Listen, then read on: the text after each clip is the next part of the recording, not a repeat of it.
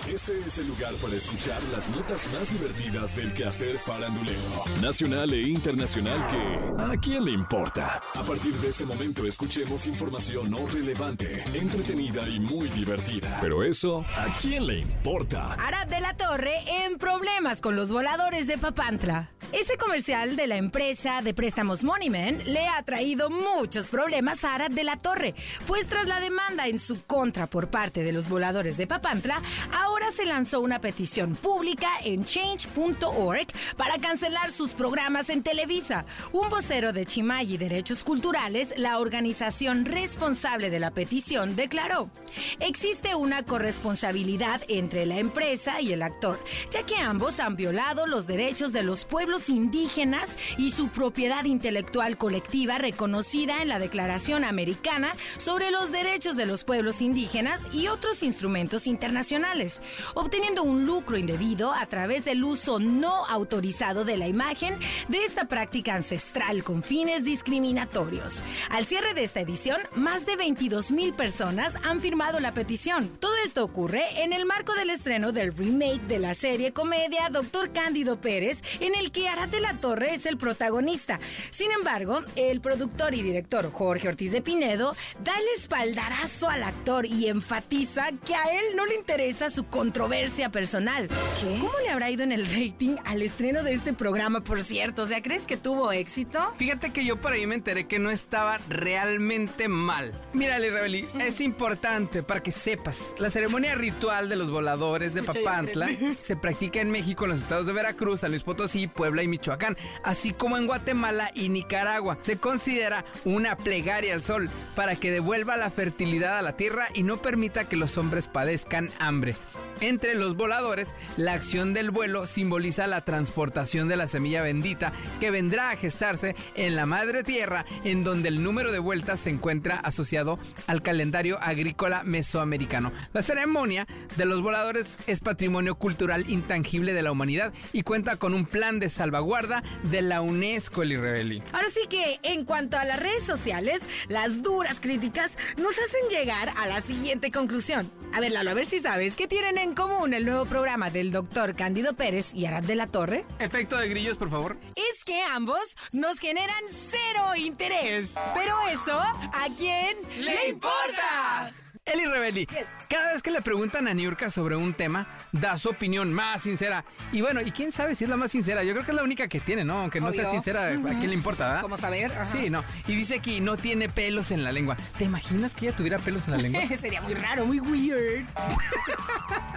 ok. En esta ocasión arremetió en contra de Laura Zapata, quien dentro de poco participará en el nuevo reality de TV Azteca Masterchef Celebrity, que eso lo platicamos la semana pasada, ¿no? En una entrevista en el aeropuerto de la Ciudad de México, Niurka habló sobre la participación de Laura en este reality y sobre si apoyaría a la actriz. Eh, y bueno, Niurka pues dijo, no a la rata de cloaca, no. Ni en Masterchef, qué pereza, va a envenenar la comida. Esta no es la primera vez que Niurka arremete contra Laura Zapata, ya que cuando surgió la polémica entre, entre Laura y el asilo donde estaba su abuela, Niurka se molestó con Laura y hasta con Talía, fíjate.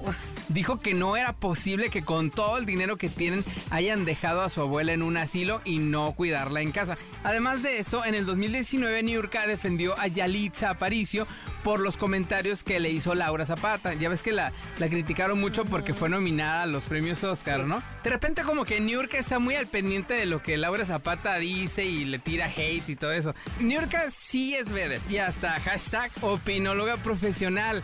Todo critica y comenta para que los reporteros tengan nota y tengan algo que publicar. Lo que dice, pues sí, divierte y sus frases se vuelven tendencia, pero la verdad, verdad, eso, ¿a quién ¡Le importa! La producción de la bioserie de Manuel el Loco Valdés ha generado disputas entre los integrantes de su familia.